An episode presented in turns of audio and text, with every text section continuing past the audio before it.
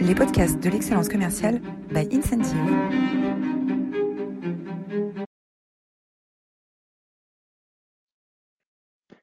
Bonjour à tous et bienvenue dans cette nouvelle édition des masterclass de l'excellence commerciale. Je suis Roland Massenet, ravi de vous accueillir. Nous avons le très grand honneur et le plaisir d'accueillir aujourd'hui Pierre Paperon, fondateur de la ferme du Berry. Bonjour Pierre. Bonjour. Et nous allons parler euh, d'éthique, euh, le bon, la brute et le truand, nouveau précis d'éthique managériale. Quels sont les nouveaux comportements euh, de management et de leadership que l'on observe dans ce nouveau monde qui s'ouvre à nous? Euh, Avant d'entamer de, notre masterclass, vous êtes toujours aussi formidable.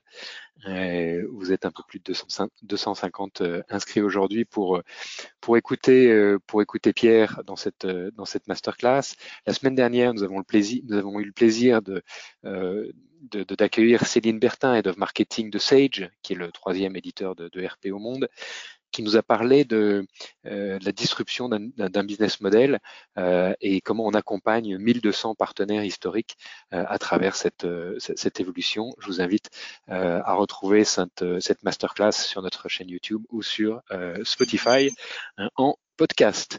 Les masterclass de l'excellence commerciale ne seraient pas possibles sans le soutien d'Incentive. Incentive, euh, c'est une plateforme qui aide les managers à devenir de meilleurs coachs euh, et qui tire euh, tous les enseignements des nouvelles technologies hein, et, les nouvelles, des dernières recherches en sciences cognitives pour engager plus efficacement ces équipes. on travaille aujourd'hui dans une vingtaine de pays, et disponible en neuf langues dans des secteurs aussi variés que les services financiers, les laboratoires pharmaceutiques, les technologies ou la grande distribution. Voilà, la page de pub est terminée. Euh, et maintenant, nous avons euh, l'immense plaisir d'accueillir notre grand témoin du jour, Pierre Paperon. Alors, Edouard, est-ce que tu peux nous dresser le, portrait euh, de, Pierre, un homme à, l'esprit libre, curieux, un entrepreneur et un communicant invétéré? Edouard, la parole est à toi. Oui, bien sûr, Roland. Alors, bonjour Pierre. Pierre, vous êtes un esprit curieux et éclectique, vous aimez explorer. Après votre diplôme d'ingénieur mécanique des arts et métiers Paris en poche, vous partez à l'école navale devenir lieutenant au sein du Redoutable, premier sous-marin lanceur d'engins de la marine française. Vous enchaînez par un MBA à HEC et débutez dans le digital par la grande porte en tant que directeur commercial chez RSCG Paris. De là, par une carrière brillante qui vous amènera à être entre autres associé chez McKinsey, directeur général de lastminute.com et vous avez également conseillé Apple entre 2009 et 2010, tout comme AltaVista avant Google. Fort de 30 années d'expérience dans le digital, vous vous êtes spécialisé dans la blockchain depuis maintenant 6 ans. Vous vous évertuez à briser les préjugés entourant cette nouvelle technologie, notamment ceux liés au Bitcoin. Vous êtes ainsi intervenu pour des entreprises comme Total, Dalkia ou Orange, et des gouvernements comme l'Association des maires de France, l'Élysée, ou bien la direction des grandes entreprises. Aujourd'hui, vous dirigez la ferme royale du Berry, projet visant à résoudre deux problèmes majeurs, la désertification humaine des campagnes et l'adaptation au dérèglement climatique. Cependant, votre expérience ne vient pas uniquement de votre carrière dans le digital, puisque vous êtes le père de, sept, pas sept enfants qui partagent une grande partie de votre vie. Vous avez servi sous les drapeaux, mais aussi dans nos villes en ayant été volontaire pour le secours catholique, Marqué d'une curiosité insatiable, vous avez suivi un master en psychologie au Conservatoire national Arts et Métiers. Enfin, après cinq ans de préparation, vous trouvez le point culminant de votre soif d'exploration en gravissant l'Everest durant un périple de deux mois en allant jusqu'à 8703 mètres. Vos multiples expériences vous offrent un regard unique sur nos entreprises et leur fonctionnement. C'est aujourd'hui sur le sujet de l'éthique et de la performance que vous nous alertez. Alors Pierre, euh, euh, déjà, euh, bravo pour ce, parcours exceptionnel. C'est un grand plaisir, on se connaît depuis longtemps, c'est un grand plaisir d'animer cette, cette masterclass avec toi. Finalement, qu'est-ce qui, depuis quand tu t'intéresses à l'éthique et, qu'est-ce qui a fait, qu'est-ce qui a été le, moteur de, cet intérêt et depuis quand est-ce qu'on parle d'éthique finalement dans les entreprises? Euh, alors du haut de mes du haut de mes, de mes 40 ans d'expérience, donc moi j'ai commencé à travailler, c'était euh, dans les années début des années 80. Euh, ça a commencé à émerger et moi j'ai été confronté à cela parce que euh, du travail dans la dans la communication à l'époque dans la pub, la loi Sapin n'était pas encore là et on faisait vraiment tout et n'importe quoi. Donc c'est vraiment cette notion-là a toujours été un peu prégnante, mais on a vraiment commencé à en parler dans les années 85-90 euh, de la même manière que le harassement sexuel ou harassement au travail, enfin tous ces éléments-là sont apparus un peu plus tard dans, les, années 90. Éthique apparaît vraiment euh, dans les années 80. Alors tu écris euh, un, premier ouvrage hein, dans les années 90. Êtes-vous un aussi bon manager que vous croyez? Alors, c'était une idée. Je m'étais toujours promis d'écrire un livre avant mes 35 ans. Donc, en 93, j'avais 33 ans. Et euh, l'idée, ben, d'ailleurs, j'étais chez McKinsey à l'époque, c'était de, de, dire, c'était un peu le livre dont vous êtes le héros. Donc, euh, on donnait à une personne 10% du capital d'une entreprise, il devenait CEO, et euh, on laisse. Et à la fin de chaque chapitre, on avait le choix entre deux autres chapitres. Donc, il y avait à peu près une soixantaine de, je sais plus trop, 90 chapitres et à peu près une soixantaine de, de trajectoires.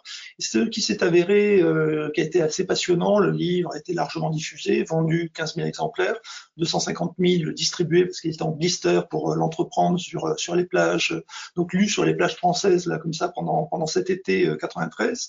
Et ce qui était passionnant, c'était de voir qu'il y avait des nuages de points avec des personnes qui avaient des éthiques, je dirais, très personnelles.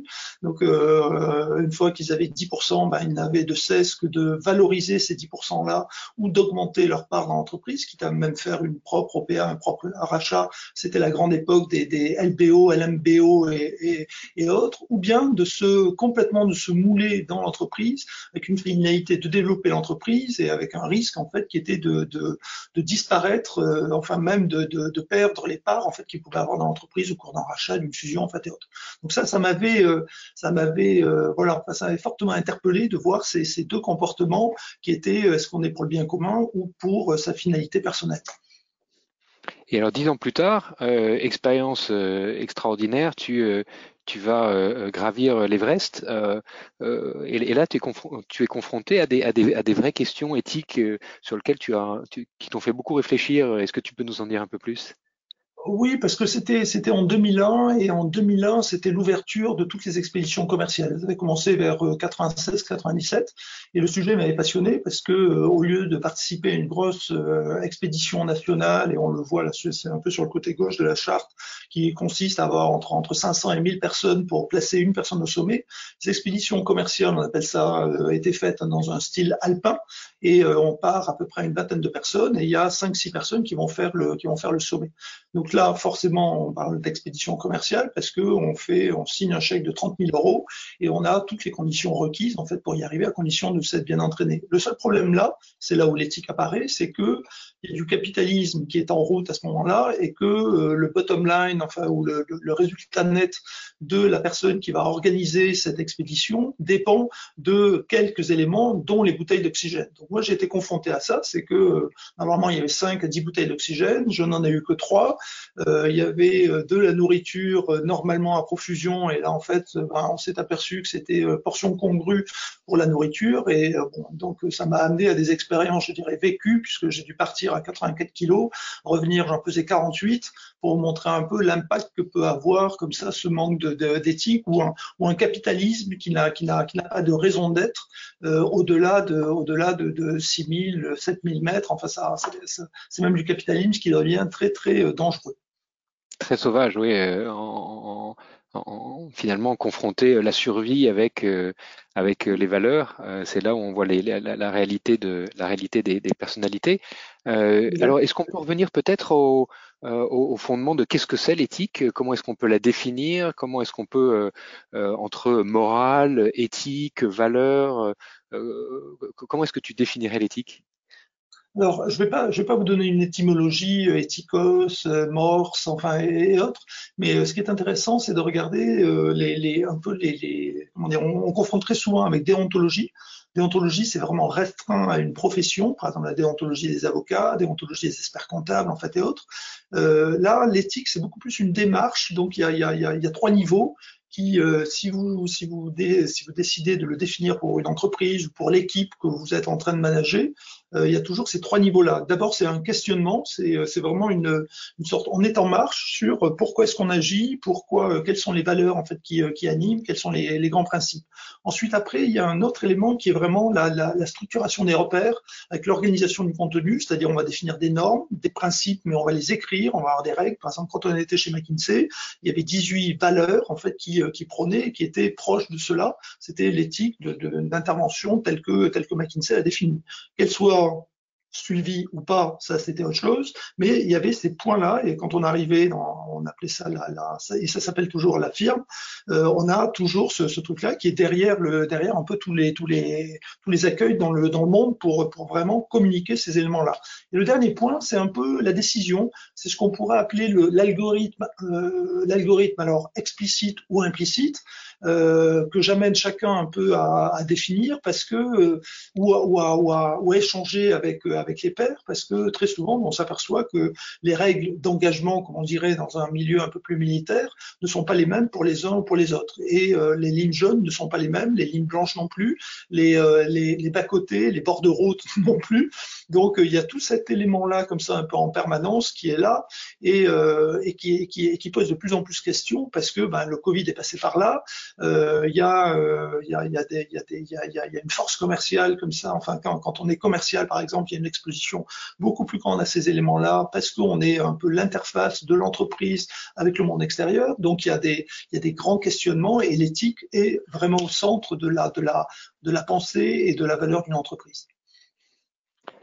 Alors, quand on a décidé euh, ensemble du titre de cette masterclass, on l'a appelé euh, Le bon, la brute et le truand, euh, une manière de simplifier finalement un peu les, les, les ressorts éthiques, personnels, d'engagement, de motivation des managers ou des collaborateurs. Est-ce que on peut effectivement parler de bon, de brut et truand, ou est-ce que l'image est un peu plus est un peu plus adoucie, est un peu plus complexe à, à appréhender? Comment, comment est-ce qu'on peut aborder finalement moi je suis un manager, euh, qui suis-je et, quels sont les leviers qui vont permettre de, euh, de réfléchir à, ce, à, mon éthique et à mon, comportement vis-à-vis de mes équipes, vis-à-vis de mes clients.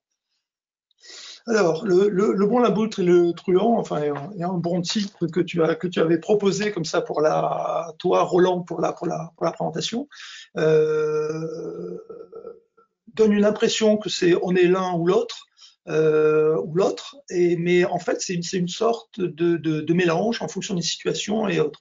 Il est clair que si on peut être animé par euh, un aspect, une dimension de, bienveillance, et on va être, si on prend la, la, la pyramide des besoins de, de, Maslow, on va voir que ben, on va, euh, avec toute la bienveillance que l'on peut avoir, vraiment se préoccuper de la personne que l'on a en face de soi, que ce soit un client, un fournisseur en fait ou autre, et on va euh, essayer un peu de coller. Simplement, lui a des profils de besoins, nous on a aussi des profils de besoins, on voit bien que l'intersection ne va pas être tout à fait, tout à fait exacte.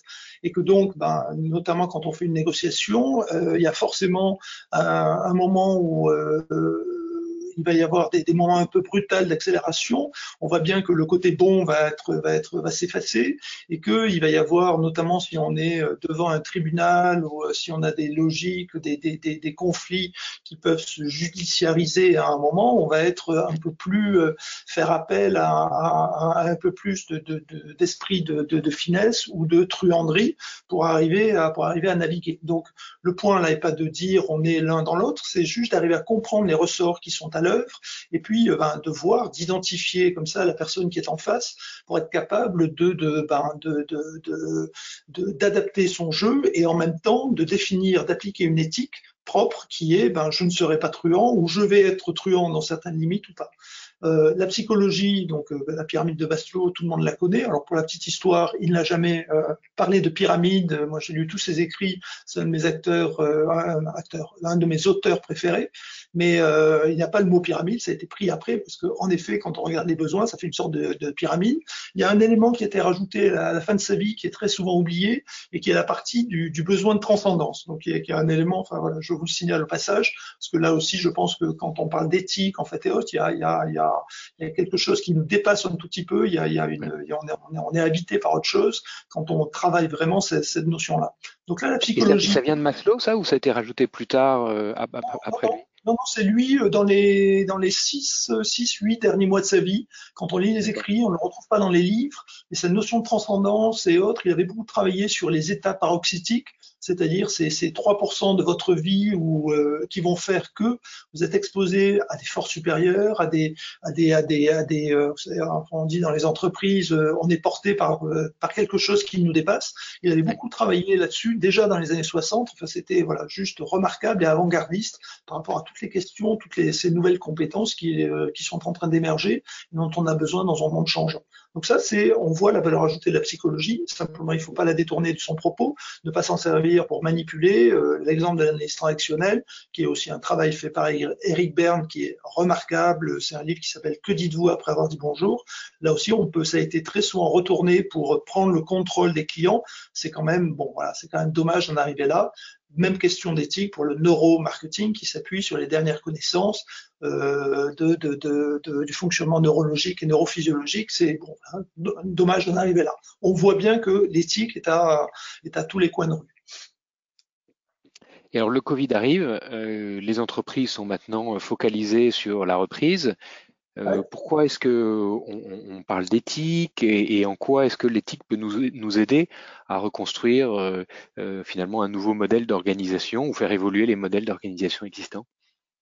Alors là, la réflexion est née pendant le, Covid que j'ai essayé de couvrir comme ça pendant, deux mois, deux mois et demi, parce qu'il y avait des, vraies grosses questions. Alors là, il y a éthique politique, il y a éthique gouvernementale, il y a, euh, est-ce qu'on fait peur ou est-ce qu'on rassure ou enfin voilà, il y a, eu des tas de choix comme ça qui ont, été à faire, qui n'ont pas forcément été bien faits. On voit la mise en examen de, de Buzyn euh, récente. Euh, à l'époque, j'ai fait une, charte que tu peux peut-être euh, mettre, euh, mettre à l'écran et qui posait, la, question pour prendre un peu de recul par rapport à ce qui est en train de se passer. Il y a eu un mode de travail dans un premier temps qui a changé, c'est-à-dire on était dans du présentiel où on était un peu, je dirais, enfermé dans une entreprise. Le truc a été un peu comme une sortie de prison puisqu'on a imposé le télétravail. Euh, autrement dit, on a fait plus de plus de choses, plus de, il y a eu plus d'évolution en termes de télétravail en l'espace de en l'espace de six mois ou même de quatre mois que tout ce qu'on avait pu faire depuis à peu près une, une vingtaine d'années. Et puis il y a eu un autre phénomène qui s'est amorcé. Alors là, c'est euh, la psychologie du travail qui euh, travaille, enfin euh, au moins qui regarde l'entreprise de manière différente, puisque l'organisation du travail a changé. Forcément, une fois qu'on a mis le télétravail en place, on est obligé de faire quelque chose de distribué, beaucoup plus à plat, avec une hiérarchie qui se, met à bouger.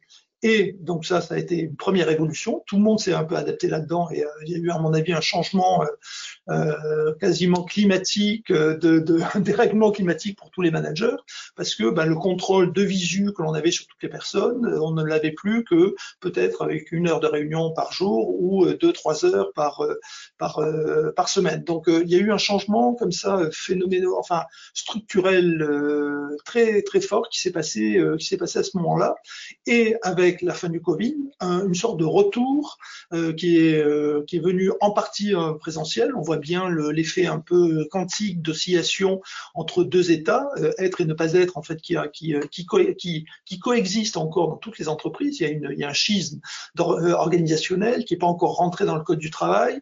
donc, quand on est à la maison, est-ce qu'on est à 39 heures, à 35, à 60 Enfin, il y a, il y a tas de questions de, qui vont se poser devant les prud'hommes, à mon avis, au, cours des, au cours des prochaines années.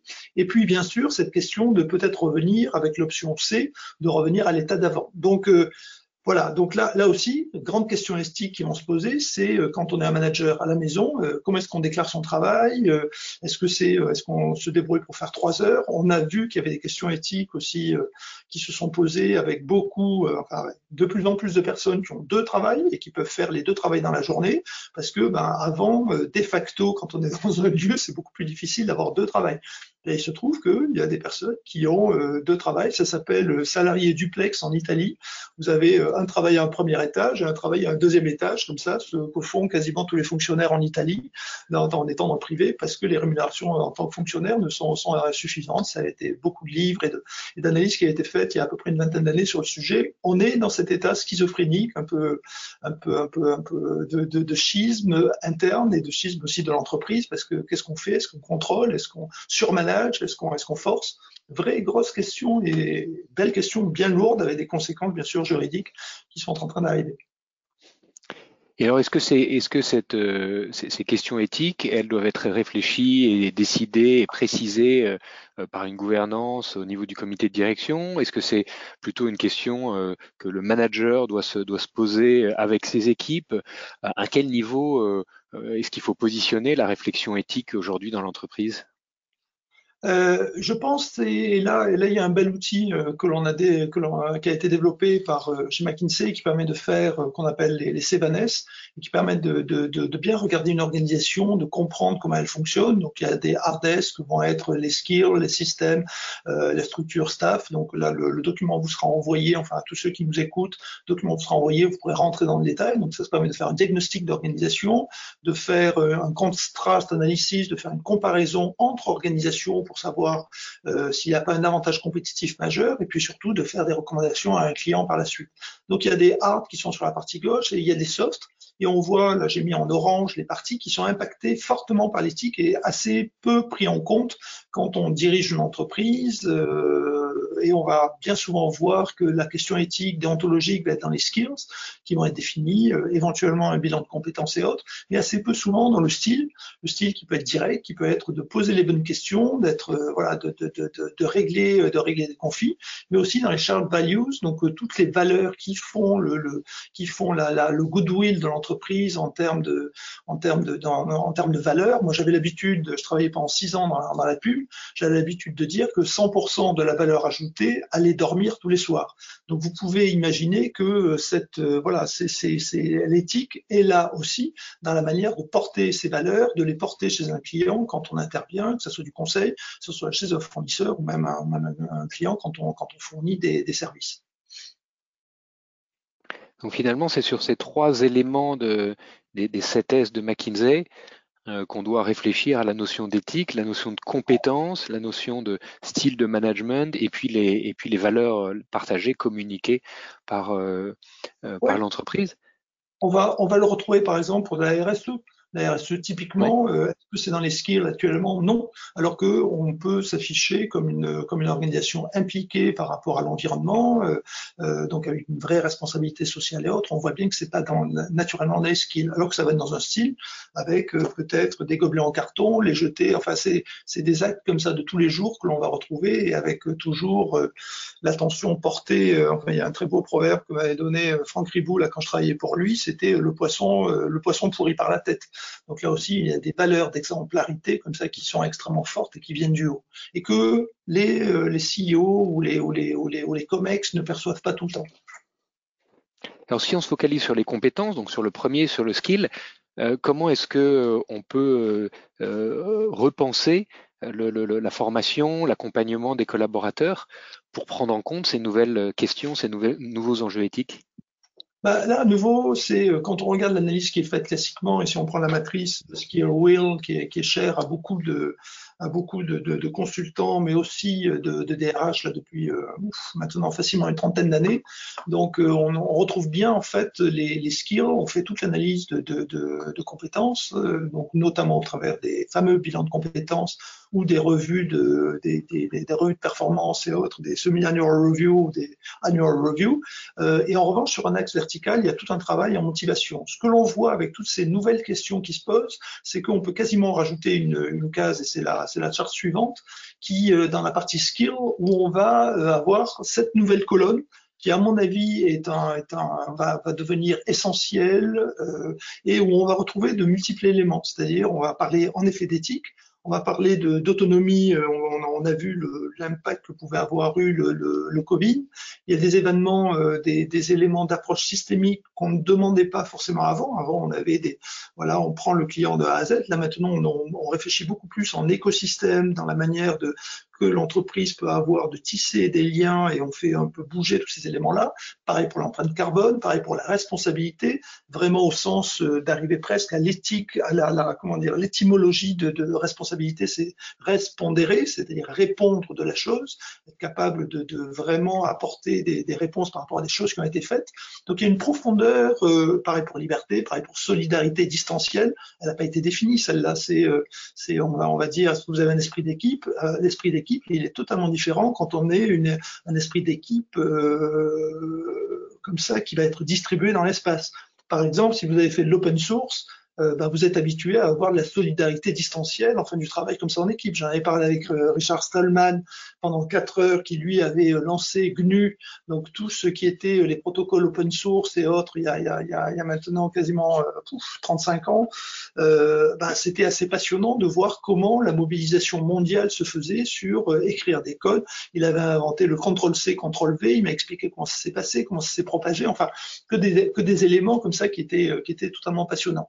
Si vous lisez, si vous voulez, des, références par rapport à ça ou de sociétés pour comprendre comment ces nouvelles valeurs peuvent impacter la, performance d'une société, il faut vraiment lire le papier, euh, la cinquantaine de pages. Alors, ce sont des charts, hein, c'est pas de l'écriture, les 50 charts qui ont guidé Netflix dès 2012. Euh, euh, Hastings a écrit ça, mais c'est brillantissime, comme par exemple, il n'y a pas de durée de vacances. Donc, chaque salarié délimite lui-même ses vacances. Donc imaginez la responsabilité individuelle qui est laissée à chacun pour euh, choisir son, choisir, euh, organiser son temps, organiser son espace, euh, ne serait-ce que par rapport à des vacances en fait, et de bah, rendre compte par rapport à ces éléments-là.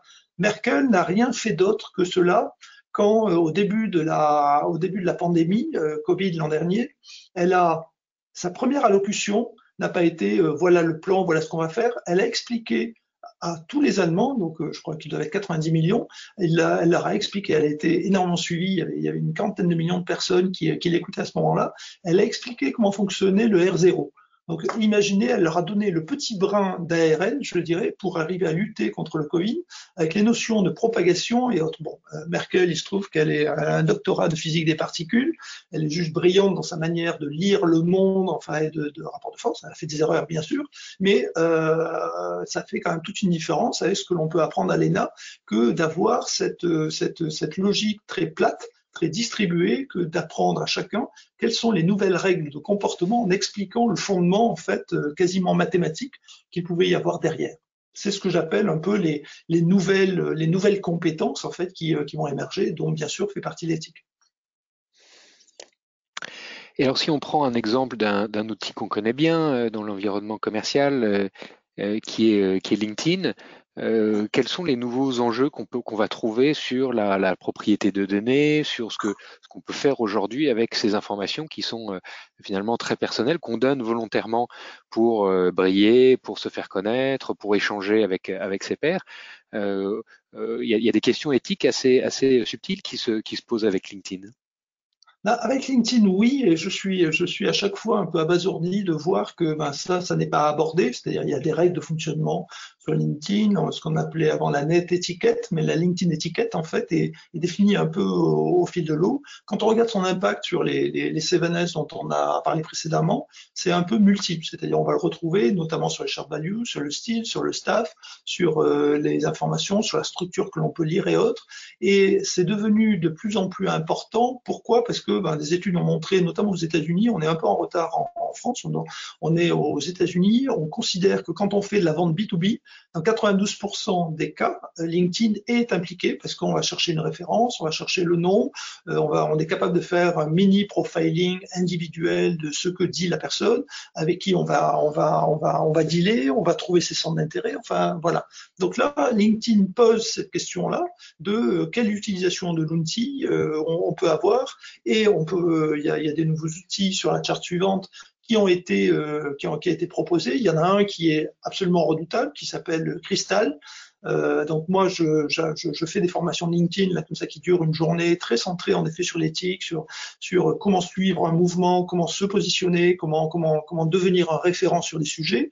Et Crystal en fait offre une possibilité invasive euh, d'aller regarder un profil et de sortir de ce profil d'abord des traits de personnalité, mais aussi de faire des recommandations sur les mots, les éléments de langage qui vont être à utiliser pour aborder cette personne, arriver à lui vendre quelque chose, arriver à la convaincre, euh, arriver à lui faire faire des choses en fait. Euh, voilà. Donc Là, euh, bon, après, moi, je ne m'en suis jamais servi. Je sais que c'est très utilisé. Ils ont un peu explosé les, les, les, les compteurs en termes de, en termes de business, business model et autres, parce que ben, des commerciaux qui ne, ou, même des, des, lobbyistes en fait et autres sont, sont, bien sûr excessivement intéressés par des approches comme ça, euh, des approches qui permettent de faire du profiling à la volée de personnes. Alors, c'est pas tout le temps complètement pertinent, néanmoins, ça donne des idées. Et puis, euh, ben, on a un mail qui est déjà préécrit, on a un appel téléphonique, un call qui est, formaté d'une certaine manière, avec des relances, avec des questions, avec euh, voilà, avec euh, des moments où on peut parler de la vie privée ou pas. Enfin, c'est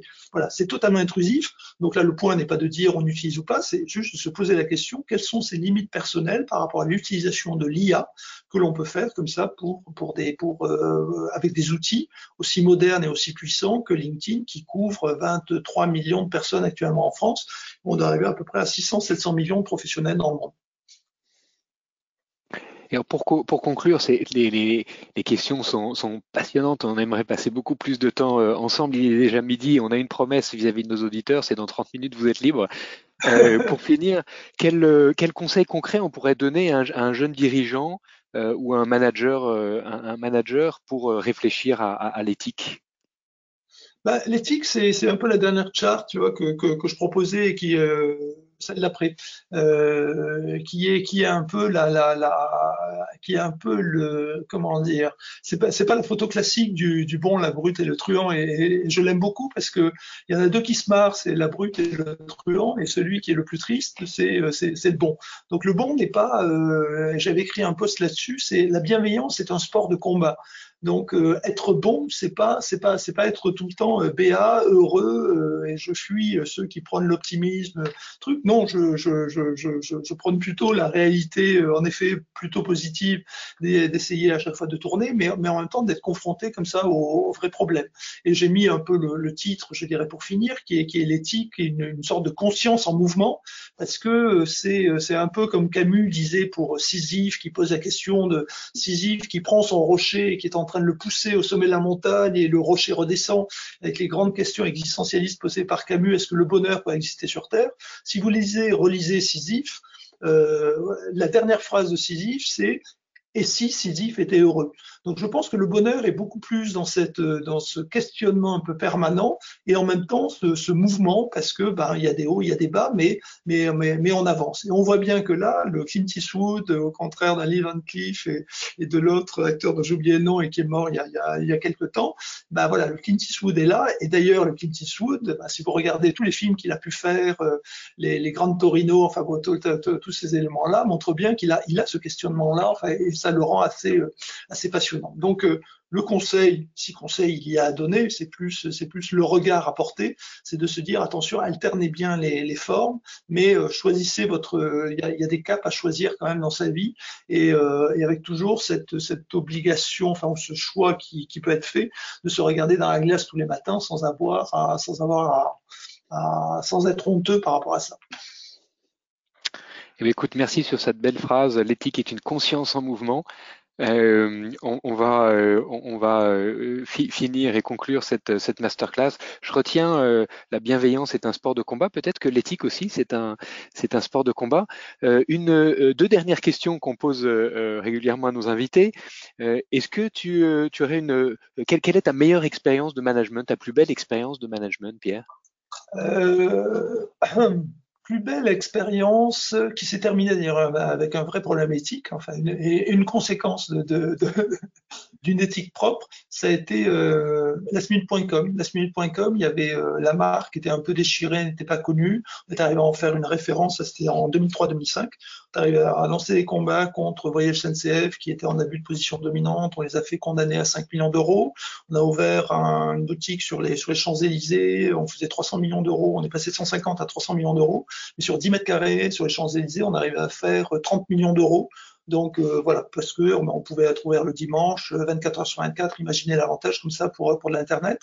La conséquence éthique, ça a été, euh, on a tellement bien marché qu'on a on a explosé les compteurs. Et pour remercier les, les 300 salariés, j'ai affrété deux avions et on est allé à, on est allé à, on a, on a on est allé faire une fête pendant quatre jours à Istanbul, qui m'a coûté 30 000 euros, alors qu'on avait dû gagner à peu près, je sais plus trop, c'est je sais pas, 30 ou 40 millions d'euros en plus, donc c'était totalement dérisoire les 30 000. Et euh, le board et le, le, le, PDG est venu me le reprocher. Moi, j'avais une éthique de partage avec des salariés, de la joie que l'on avait pu avoir de bien réussir un été. Et en même temps, ben, j'ai pris une autre éthique qui était celle de celle de l'aigreur, enfin de de l'argent qui a été dilapidé. Voilà, ça, ça donne un peu un exemple des, des, des choix que l'on a à faire dans sa vie ça sera à faire. Je, ne le, je, je referai la même chose et, je ferai peut-être deux week-ends au lieu d'en faire un seul. Tu as droit dans ses bottes et tu as bien raison. Est-ce qu'il y a une citation qui t'inspire? Oui, il y a celle d'Oscar Wilde. C'est Soyez vous-même, tous les autres sont pris. Donc c'est qui, euh, qui décontracte énormément quand on a des choses à dire, quand on a des voilà, c'est c'est c'est pas de et ça et ça et c'est un c'est un très bon remède contre le stress. J'avais découvert ça au retour de au retour de l'Everest. J'ai eu pas mal, j'ai donné pas mal d'interviews télé ou de, de partage d'informations. C'est euh, n'essayez pas d'être quelqu'un d'autre. Enfin voilà, mais en revanche, il faut euh, bah, c'est le connaître à toi-même et tu connaîtras les dieux, enfin, qui est, à l'œuvre. Donc, euh, il faut juste bon, approfondir, se connaître pour euh, les failles qu'on peut avoir, les faiblesses, être capable de les partager avec les intimes, enfin, avec des amis, en fait, et autres. Mais voilà, de se mettre dans cette logique-là et qui est soyez vous-même, tous les autres sont pris. N'essayez pas d'être quelqu'un d'autre dans votre vie, c'est vraiment trop dommage, est trop courte en plus. Merveilleux, merveilleux. Alors quelques quelques idées bonus, euh, bien sûr, euh, euh, la ferme royale du Berry, cette cette entreprise que tu as montée, ce projet hein, plutôt que tu as monté une terre de lutte contre les dérèglements climatiques et la désertification humaine des territoires. Je vous invite à, aller sur le site internet. Il y a également une une association que vous pouvez accompagner dans sa recherche d'un monde plus juste et plus équitable, plus respectueux de la nature. le livre que tu ton ton premier ouvrage hein, de, de, de 95 écrit avec Guillaume Auger, euh, sur, euh, qui, est un, qui était un ouvrage à l'époque tout à fait révolutionnaire, euh, de, un ouvrage interactif, hein, où, où, un, président, un, directeur général arrive dans une entreprise avec 10% du capital et doit évoluer au fil des chapitres. ton, l'histoire de, de, de, ton, de, de, ton Everest. Hein. J'ai vaincu l'Everest, une aventure euh, humaine entre, entre survie et éthique, euh, publiée en, en 2003. et puis, on a mis également un, film, un film qui s'appelle en français de mémoire Tu ne tueras point, qui est l'histoire absolument poignante d'un objecteur de conscience américain. Euh, qui est qui fait face à son à, à, son devoir et à ses euh, et, et, à sa, et, à son éthique personnelle. Euh, voilà, encore euh, mille merci. Et si vous êtes euh, disponible, si tu as encore quelques minutes, Pierre, on va prendre quelques, quelques questions de nos auditeurs.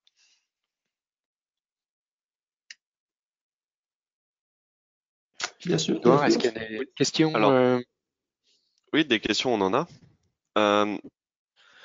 tout d'abord, que faut-il faire lorsque son manager ou son entreprise vous pousse à aller contre vos valeurs? Ah, c'est la, question de, tous les jours. Je, vais, répondre par une, citation du juge Falcon, celui qui a lutté contre la mafia et que la mafia, après dix ans, est arrivée à faire exploser.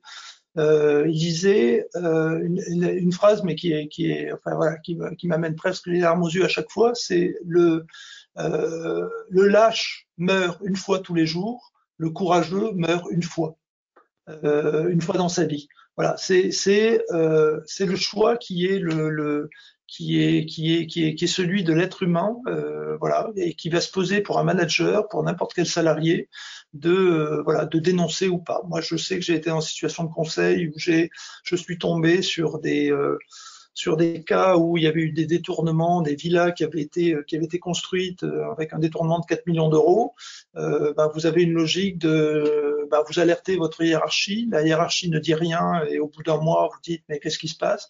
Ne t'inquiète pas, on est en train de faire ce qu'il faut, euh, rien n'a été fait. À un moment, ben, il arrive un matin, vous prenez, vous envoyez le mail. Bon, il se trouve que c'est le plus gros client euh, qu'a euh, cette société dans le dans le monde. Et ben, imaginez les conséquences que ça peut avoir. On ne peut pas rien vous reprocher, tout en vous le reprochant, tout en ne vous le reprochant pas. Ça peut créer comme ça une zone de flou, voilà, qui qui peut arriver. Et il n'y a, y a pas de a pas de réponse définitive. C'est vraiment un questionnement perso de avec un aller-retour faire entre euh, euh, comment je vais porter ça pendant mes dix prochaines années, euh, comment je vais raconter ça par rapport à mon épouse, par rapport à mes enfants, par rapport à l'environnement ou simplement par rapport à vous-même pendant, c'est un, gros fardeau. Le même fardeau que vous allez avoir quand vous prenez une, décision de licenciement de quelqu'un. Tant que vous n'avez pas licencié quelqu'un dans votre, dans vie, enfin, il y a un cap qui se produit euh, quand on fait ce licenciement, d'avoir de, la vie professionnelle et donc personnelle entre ses mains. C'est pas un truc qui est totalement automatique, c'est quelque chose qui remue. Et moi, j'ai fait pas mal de licenciements pour le bien de l'entreprise, pour euh, quitte à, à rembaucher les personnes après. Euh, ça m'empêche toujours de dormir. Et d'ailleurs, j'ai un peu fui les fonctions de direction générale parce qu'elles portent des questionnements éthiques permanents quant à du comportement, quant à de la régulation que l'on demande, que le monde capitalistique demande et qui n'est pas forcément fait partie des aspirations ou, des, ou, des, ou du côté un peu humaniste que l'on que l'on essaie d'avoir. Enfin, si on a pris cette ligne-là dans la, dans la vie, c'est des il y, y a des conflits, mais qui sont qui sont euh, qui sont qui ne sont pas euh, qui, qui sont difficiles à résoudre. Euh, une entreprise jugée comme non éthique peut-elle changer son image grâce à ses actions? Euh, bah, tout dépend un peu pourquoi elle n'a pas été jugée éthique. C'est, euh, c'est un peu, est-ce que c'est les, les actions vont faire un changement, donc euh, vont introduire un changement d'image? La vraie question est, euh, résumée par une phrase, chasser le naturel, il va revenir au galop. Donc s'il y a eu des comportements non éthiques sur de la facturation, de la fausse facturation en fait et autres, il y a quand même quelques gros exemples de, de structures en France, euh, bah, vous avez beau changer, c'est, les hommes qui ont eu ces pratiques-là sont toujours en place. Euh, les contrats sont toujours là. S'il y a de la corruption passive ou du trafic d'influence, voyez bien que tout ça est très très difficile. On retombe sur euh, sur les pays, euh, les pays qui décident de lutter contre la corruption. Euh, bon, nous, on doit être, je sais plus trop, on est, on est très très mal placé sur la sur la corruption, qui est un, un des éléments, une des sous-parties de l'éthique. Très souvent, on associe un, peu trop les deux parce que l'éthique est bien plus large que simplement ces problématiques de, de, de, de corruption. Euh, je dirais cette éthique négative par rapport à l'éthique plus positive.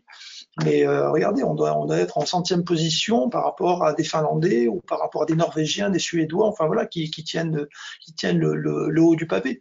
Est-ce qu'on peut changer ça? Est-ce que la justice peut, peut, peut, peut faire des changements?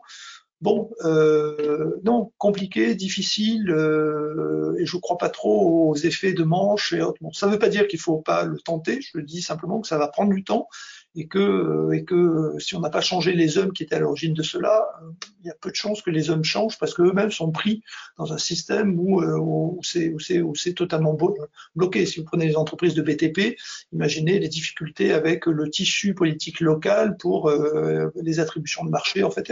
Moi, j'ai arrêté de répondre à des appels d'offres comme ça locaux. C'est ville de Marseille ou autre ou autre ou autre ville. C'est bon, à chaque fois on se fait avoir alors que voilà, c'est pas vivable. Très bien. Et comment différencier euh, les valeurs d'entreprise pour, le bien de la communication ou euh, et les différences euh, et les valeurs d'entreprise en tant que valeurs éthiques bah, vous lisez le, vous regardez le RSE, euh, à limite le rapport de RSE de l'année. Donc ça, c'est un peu l'effort de communication, soigneusement léché en fait et autres. Et après, vous allez regarder euh, en étant averti sur euh, sur les 17 euh, les 17 critères qui ont été définis par l'ONU. Ben, vous allez regarder les décisions et les, les discours du, du les discours, enfin tous les éléments de communication un peu épars et vous allez vous apercevoir que ben, bien souvent, euh, c'est totalement relégué, euh, relégué tout à fait à la fin. Enfin, par exemple, euh, enfin, c'est, il y a des, il y a des, c'est totalement perdu par rapport à la communication où on le plug vraiment tout à fait à la fin. Donc, on avait un très bel exemple. Moi, j'étais intervenu pour une mission. On n'avait pas travaillé quand j'étais chez McKinsey pour Danone. Et Danone, bon, là, c'était pour Antoine Ribou à, à, l'époque. Donc, c'était en 80, 92 et 91, 92. Et à l'époque, il y avait le discours social, en fait, et autres. Quand on regardait le, le, le plan stratégique pour les 57 BU qui existaient à l'époque, le social était complètement perdu là-dedans. Et on avait travaillé sur l'amélioration du plan de la planification stratégique qui prenait six mois. On avait résumé tout ça, on avait fait ça en une semaine, niveau COMEX et avec un peu les, les, appels à compétences en dessous.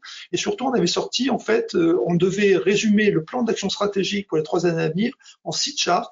Et sur les six, il devait y avoir une action sociale qui portait uniquement sur le social, que ce soit euh, la valorisation des acquis d'expérience, que ce soit euh, la valorisation professionnelle, un certain nombre de stagiaires, euh, l'équité homme-femme, on en parlait déjà à l'époque, c'était en 80-91, enfin, et on avait un peu défini tous ces critères-là.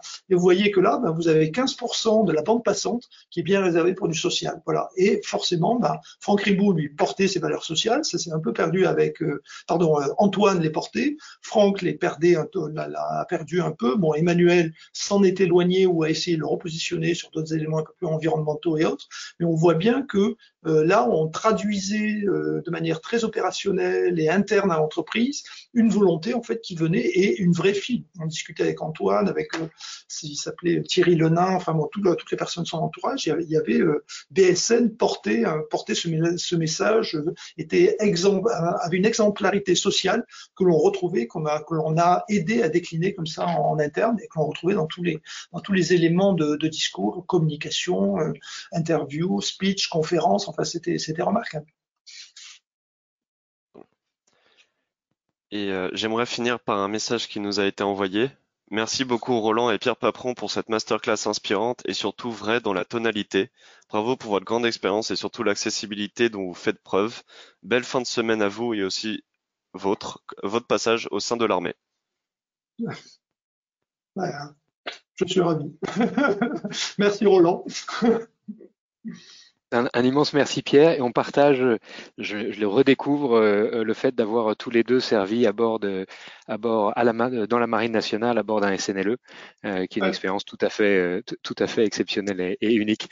Un immense merci Pierre pour, pour ta présence aujourd'hui avec nous très inspirant. Euh, ça nous fait poser plein de questions et je pense que au sein des organisations de ceux qui nous écoutent, euh, ça va permettre de repositionner euh, l'éthique au cœur des débats, notamment dans les débats que tu soulignais tout à l'heure, l'utilisation des outils, le comportement vis-à-vis du travail. voilà, beaucoup de beaucoup de réflexions très concrètes à mettre en œuvre dès demain. Un immense merci Pierre.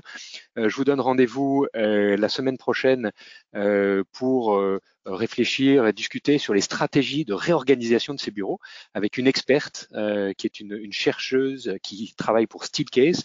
Steelcase, c'est un des leaders de l'aménagement de bureaux et elle nous parlera de ces stratégies pour réorganiser ces bureaux à l'heure du travail hybride. Un grand merci à tous, un immense merci euh, à toi Pierre et je vous souhaite euh, une belle fin de journée et vous dis à la semaine prochaine.